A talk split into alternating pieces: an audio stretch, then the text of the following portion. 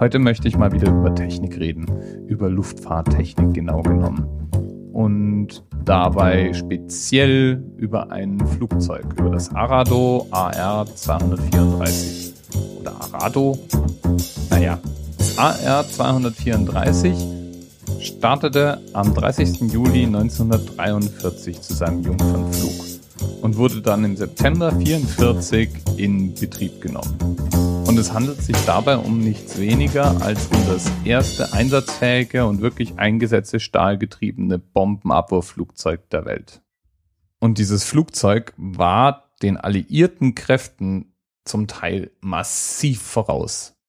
Mit über 11.000 Metern Flughöhe und einer Steigleistung, die wirklich beeindruckende sechs Minuten auf 8000 Meter Flughöhe ermöglichte und einer Reichweite von über 2000 Kilometern, war dieses Flugzeug eine Maschine, vor der die Alliierten wirklich Angst hatten. Wenn es sich im Aufklärungseinsatz befand, konnte es über 740 kmh Geschwindigkeit erreichen und war damit für die alliierten Luftjäger nicht einholbar. Nur wenn Bomben geladen war, die dann außen angebracht waren, wurde das Flugzeug mit 660 Kilometern pro Stunde langsam genug, dass die Jagdflugzeuge der Alliierten die Arado bekämpfen konnten. Die AR-234 war auch die erste Maschine, die serienmäßig mit einem Schleudersitz für den Piloten ausgestattet war.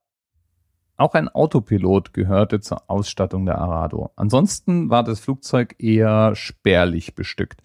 Denn um die wirklich hohe Höhe und die Reichweite von über 2000 Kilometern zu erreichen, musste die Maschine besonders leicht gemacht werden.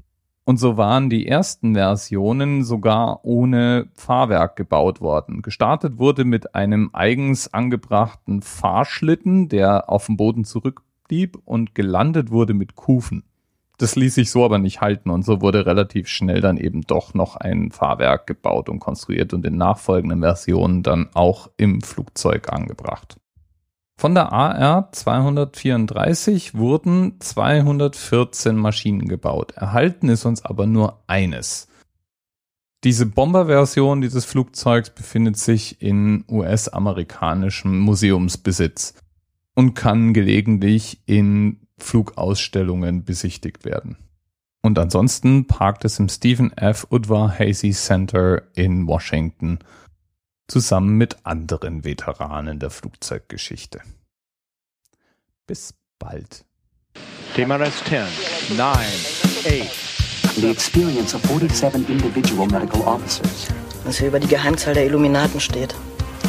Und die 23. Und die 5. Wieso die 5? 5 ist die Quersumme von der 23.